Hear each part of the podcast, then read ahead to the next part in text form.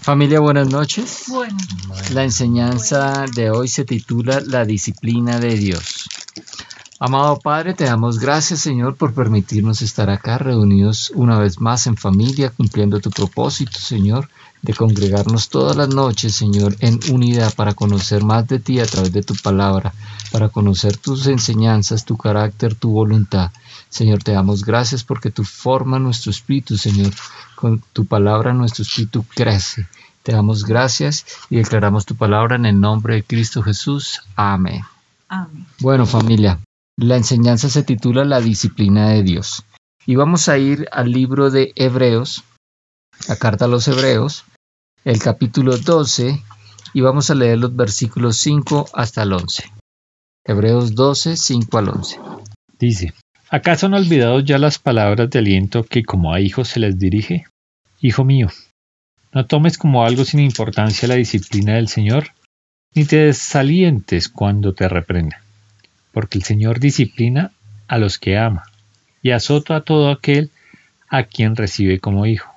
Lo que ustedes están sufriendo es para disciplinarlos, pues Dios los está tratando como a hijos. Si ustedes no los disciplinan como se disciplina a todo hijo, entonces ustedes no son verdaderamente hijos. Por otra parte, nuestros padres humanos nos disciplinaban y los respetábamos. ¿Con cuánta mayor razón debemos someternos al Padre de los Espíritus para que tengamos vida? Nuestros padres nos disciplinaban por breve tiempo, de acuerdo con lo que a ellos les parecía mejor. Pero Dios lo hace para nuestro bien, para que seamos santos como Él.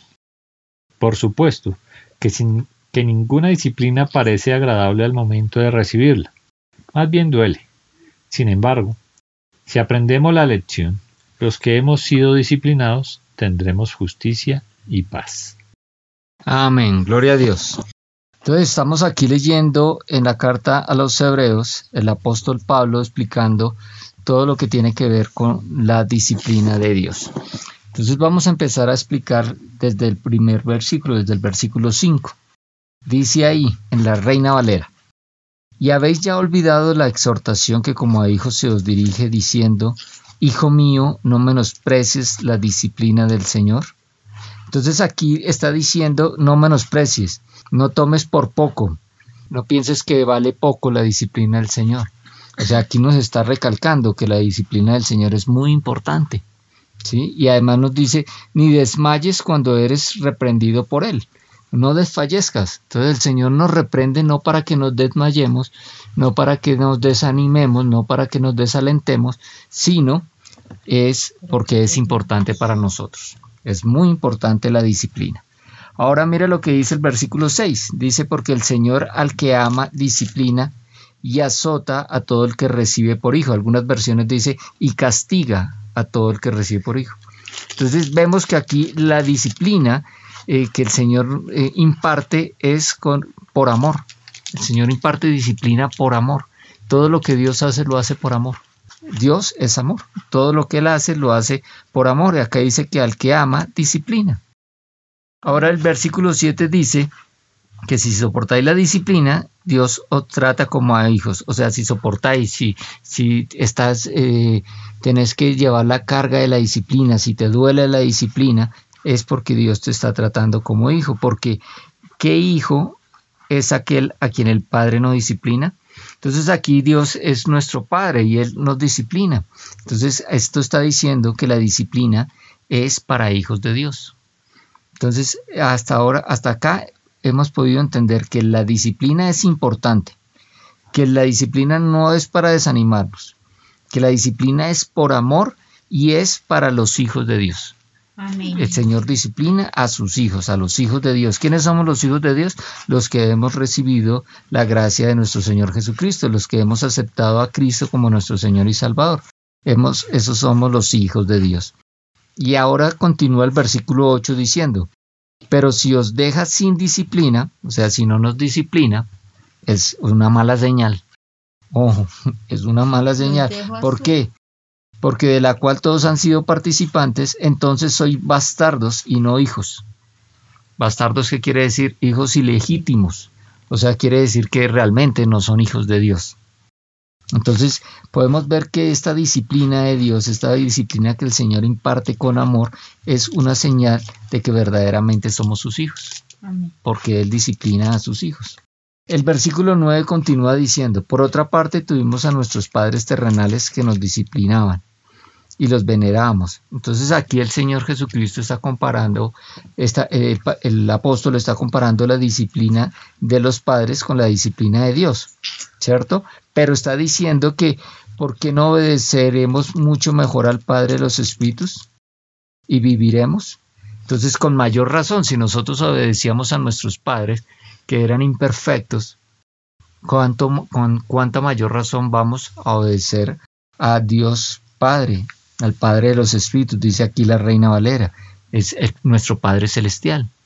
Y dice, y viviremos. Quiere decir que la disciplina es para vida eterna, la disciplina produce vida eterna. Bueno, mire lo que dice Mateo 7:11. Vamos a ver aquí un tema con respecto a los padres.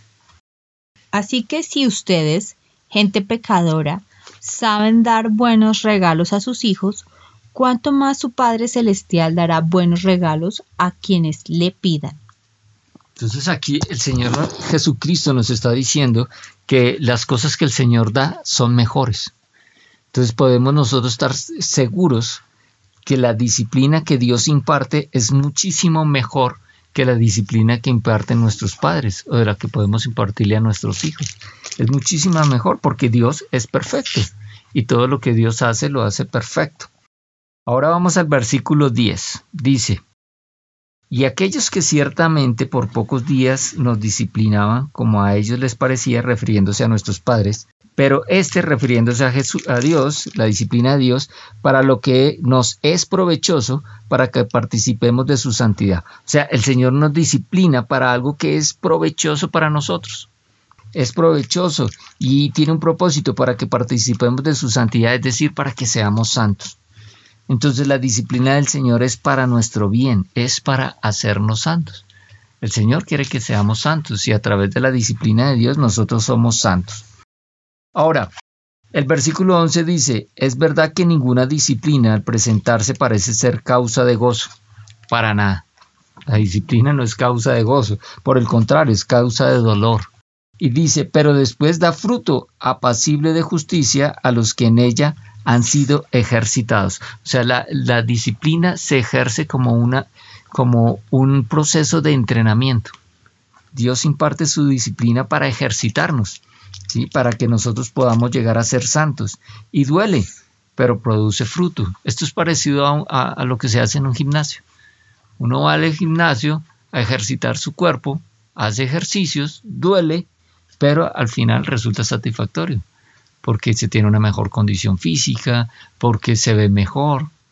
Es satisfactorio. En el espíritu también el Señor nos está castigando, pero nos está disciplinando, pero eh, produce, después el fruto que produce es apacible de justicia, o sea, es, es estar en paz, es estar en paz en Cristo Jesús.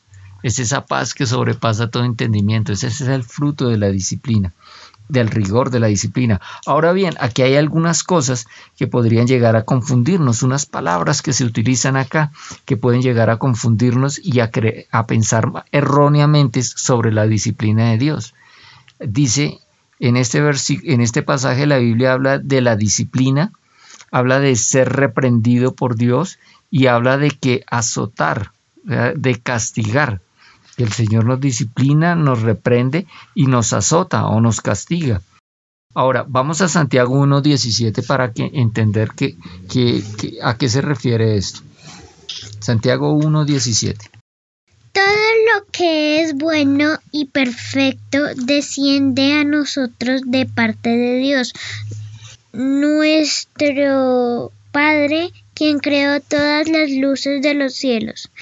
Él nunca cambia ni varía como una sombra en movimiento. Amén. Todo lo bueno, todo don perfecto, toda buena dádiva proviene de lo alto, dice la reina Valera. O sea, de Dios no puede venir nada malo. Entonces no nos engañemos, cuando hablamos de la disciplina de Dios, No nos dejemos confundir. Cuando hablamos de que Dios castiga, de que Dios reprende, de que Dios azota, no se está refiriendo a enfermedades, no se está refiriendo a pobreza, no se está refiriendo a la muerte, porque Dios no tiene nada malo para enviarnos todo lo que vi, todo lo bueno proviene de Dios, porque Dios solo tiene cosas buenas.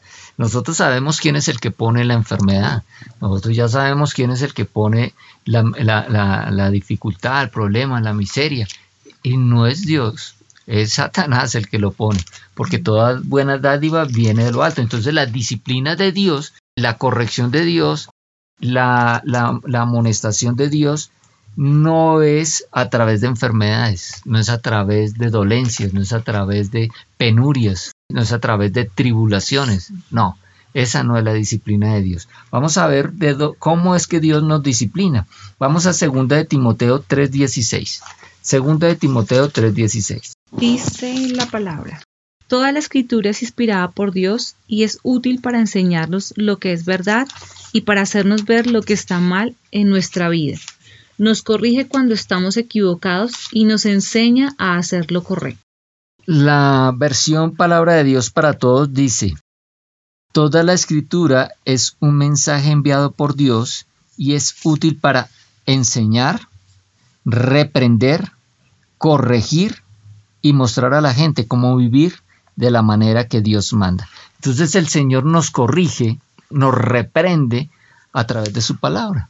Él nos muestra a través de su palabra, de la Biblia, de lo que, es, de lo que está en la escritura, Él nos muestra qué cosas estamos haciendo bien y qué cosas estamos haciendo mal. Él nos corrige a través de la palabra de Dios. Y esa disciplina duele porque a, a nadie le gusta que le digan que está haciendo las cosas mal que tiene que corregir, que tiene que cambiar. A nadie le gusta. Esa disciplina duele, pero produce fruto apacible de justicia. ¿sí? Produce fruto apacible de justicia. Ahora miremos Romanos 9.1 que nos, que nos dice.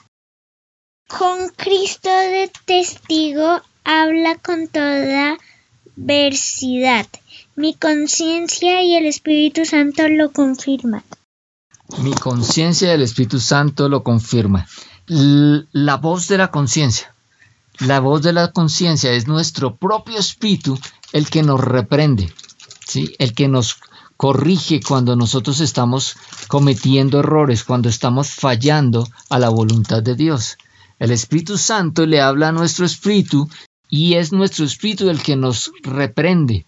Entonces es cuando nosotros nos sentimos mal por lo que estamos haciendo, porque somos conscientes de lo que estamos haciendo no es agradable a Dios. Entonces la voz de nuestra conciencia nos reprende, nos, nos corrige y nos azota. La voz de la conciencia es la que nos dice que estamos haciendo las cosas mal.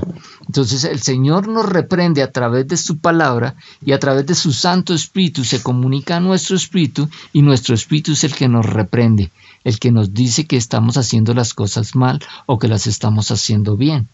Ahora miremos lo que dice Gálatas 6:7. No se dejen engañar, nadie puede burlarse de la justicia de Dios, siempre se cosecha lo que se siembra.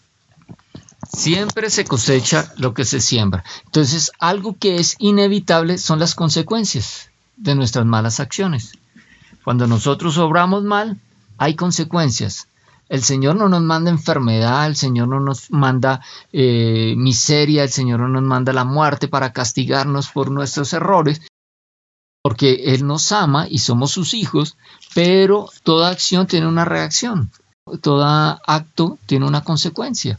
Entonces, si un hombre eh, le es infiel a un hijo de Dios, creyente, le es infiel a su esposa, pues eso tiene su consecuencia. Es muy probablemente que pierda su hogar, que pierda su familia.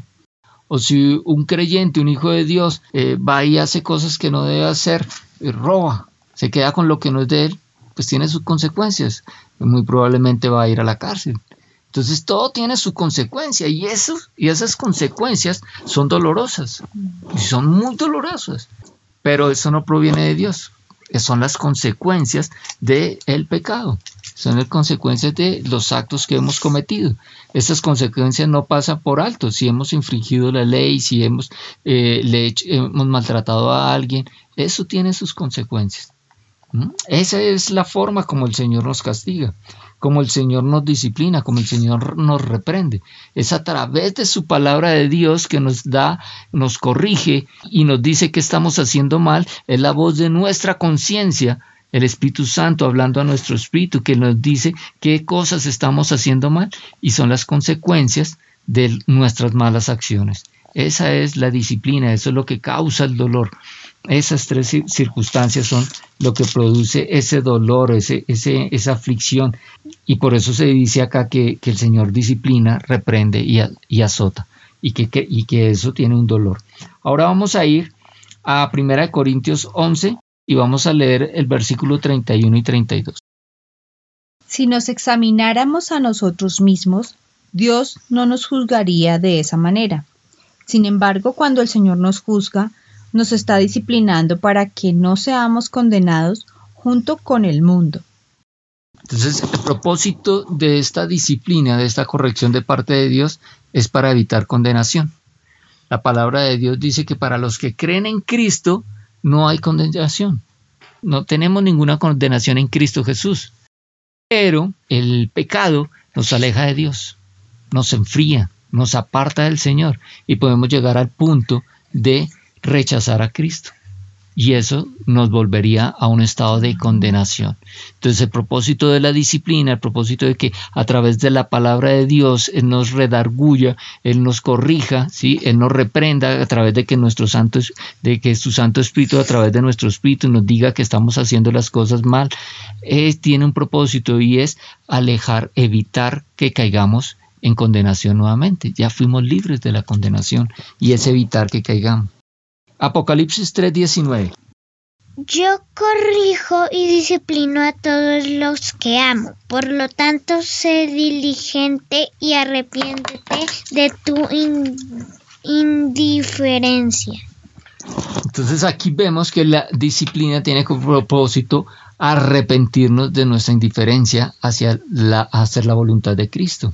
Cuando nosotros no queremos hacer la, voluntad de Cristo, esa disciplina tiene ese propósito y es arrepentimiento. La disciplina de Dios tiene como propósito arrepentimiento para que nosotros eh, nos conservemos. Acuérdese que vimos que la disciplina es para que seamos santos.